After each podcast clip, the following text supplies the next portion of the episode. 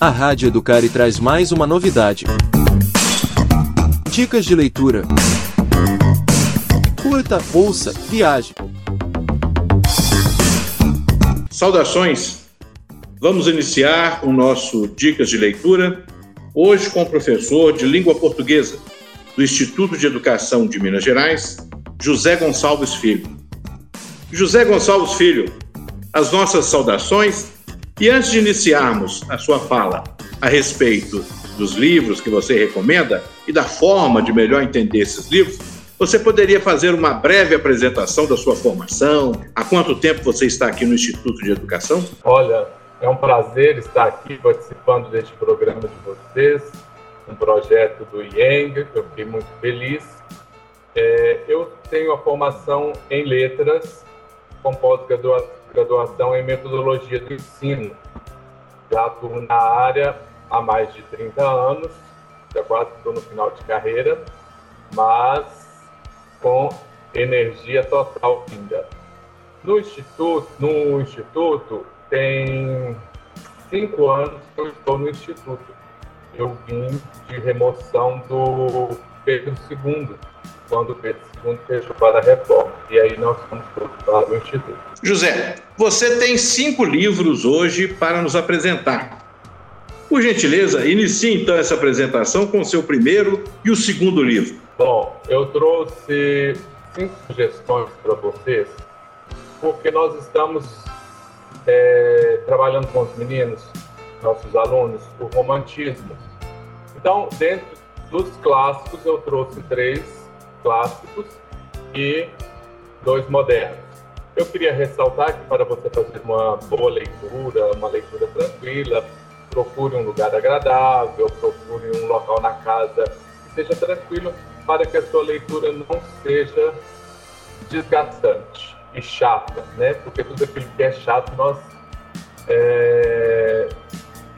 não gostamos, né?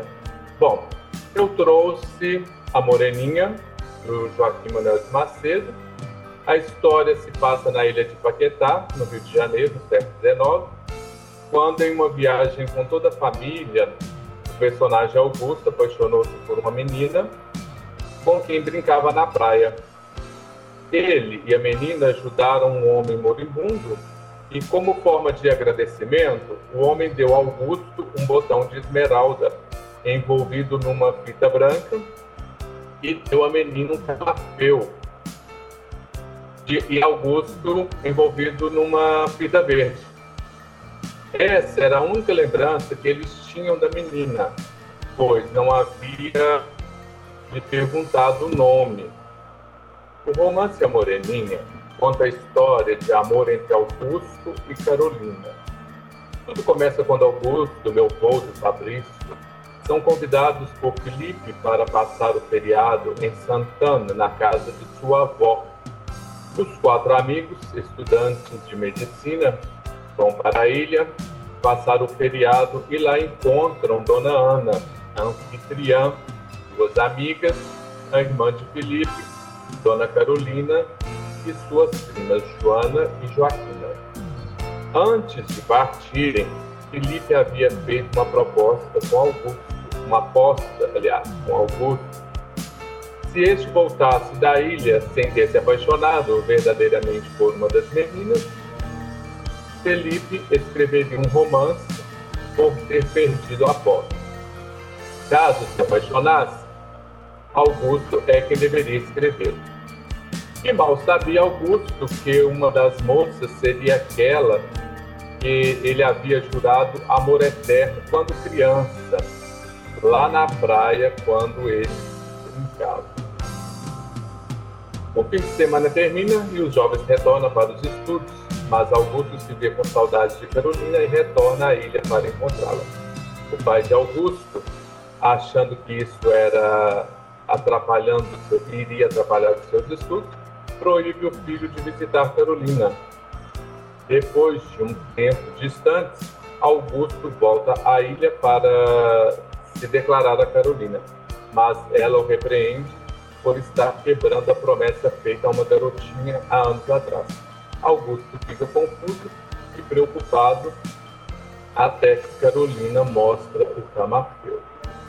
Bom, o segundo livro é um livro realista, do Dom Casmurro, do Machado de Assis, considerado um dos romances mais famosos do mundo. Dom Casmurro é uma obra literária de Machado. A história é contada pelo, é, pelo ponto de vista do personagem Bentinho e sua história de amor com Capitu. O tema principal do livro são as supostas traições de Capitu com seu melhor amigo Escobar. Eu acho que é uma leitura indispensável para os amantes do romance e da literatura nacional. Se eu pudesse contar as lágrimas, eu coloquei um pedacinho aqui. Se eu pudesse contar as lágrimas que chorei na véspera e na manhã, somaria mais que todas as vertidas desde Adão e Eva. Há nisso alguma exageração, mas é bom ser enfático uma ou outra vez para compensar este escrúpulo de exatidão que me atinge. Entretanto, se eu me ativer só a lembrança da sensação, não fico longe da verdade. Aos 15 anos, tudo é enfim. Não saia daí. Dicas de leitura volta já. Dicas de leitura. Curta, ouça, viaje. 24 horas com você, com você, com você. Rádio Educare.47, a voz do Yankee. E voltamos para o segundo bloco do Dicas de Leitura, hoje com o professor José Gonçalves Filho, que está analisando obras da literatura brasileira e comentando aqui com os nossos estudantes. No primeiro bloco nós tivemos A Moreninha e Dom Casmurro. E agora voltamos ao professor José Gonçalves Filho, que vai continuar né, a análise de mais três obras literárias. Professor José Gonçalves. Eu trouxe para vocês o clássico mais famoso né, do romance da era do romantismo, da era romântica, Madame Bovary, do escritor Gustave Flaubert. O livro conta a história de Emma Bovary, uma mulher que se casou com o senhor Bovary, mas não o ama por idealizar as relações amorosas baseadas nos romances que ela lê. O dever é sentir o que é grande, querer o que é belo e não aceitar todas as convenções da sociedade com as ignomínias que ela nos impõe. Agora eu trouxe para vocês alguns mais modernos, Orgulho e Preconceito, de Jane Austen. Clássico da literatura, o romance da autora britânica Jane Austen se passa na Inglaterra histórica do século XIX. O livro aborda questões como casamentos, as normas, as ascensões sociais da época, além de falar sobre julgamentos, a narrativa conta a improvável história de amor entre a heroína Elizabeth Brent e o aristocrata Senhor Darcy, que é uma leitura indispensável para as fãs dos romances clássicos. Coloquei também aqui para vocês é, para todos os garotos que já amei. O livro da autora norte-americana Jenny Han narra a história de Lara Jean, uma garota que está no primeiro ano do ensino médio e escreveu cinco cartas que jamais seriam enviadas para todos os garotos pelos quais já se apaixonou. Após essas cartas serem postadas sem seu consentimento, os cinco garotos a procuram e ela finge estar em um relacionamento com Peter, seu colega de escola, para evitar complicações com os outros meninos. O romance tornou-se um best-seller após a adaptação para o filme produzido pela Netflix. A Culpa é das Estrelas. O livro é uma obra mais popular do autor juvenil John Green. Diagnosticada com câncer, Hazel Grace é incentivada pela mãe a ir a um grupo de apoio onde conhece Augusto Apples, um garoto carismático. Os dois começam a conversar e embarcam para Amsterdã para Hazel realizar o desejo de conhecer seu escritor favorito. É um romance apaixonante, cheio de surpresas e emoções. E para fechar aqui, eu coloquei o famoso O Morro dos Ventos Uivantes, lançado em 1847, e escrito por Emily Bronte. O romance conta a história intensa de Catherine Hedwig, um dos casais mais famosos da literatura. O livro narra sobre amores impossíveis, vingança, loucura, obsessão. Apesar de clássico, a obra agrada diversos gostos e surpreende os leitores modernos.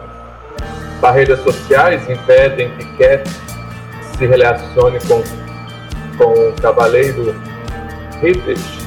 O rapaz some quando Cat se casa com Edgar, um homem de posses e retorna dez anos depois como um homem rico. Entretanto, pode ser tarde demais para ele e quer. Espero que vocês tenham gostado das minhas sugestões. Fizemos um passeio pela, pelo século XVIII, pelo romantismo, pelo realismo XIX até a modernidade. Então, esse foi o nosso Dicas de Leitura com o professor José Gonçalves Filho. O Dicas de Leitura é um programa da Rádio Educare.47. E os professores de língua portuguesa e língua inglesa passam aos nossos estudantes informações a respeito da literatura, dos diferentes estilos. Muito obrigado, professor José Gonçalves Filho. Muito obrigado aos ouvintes.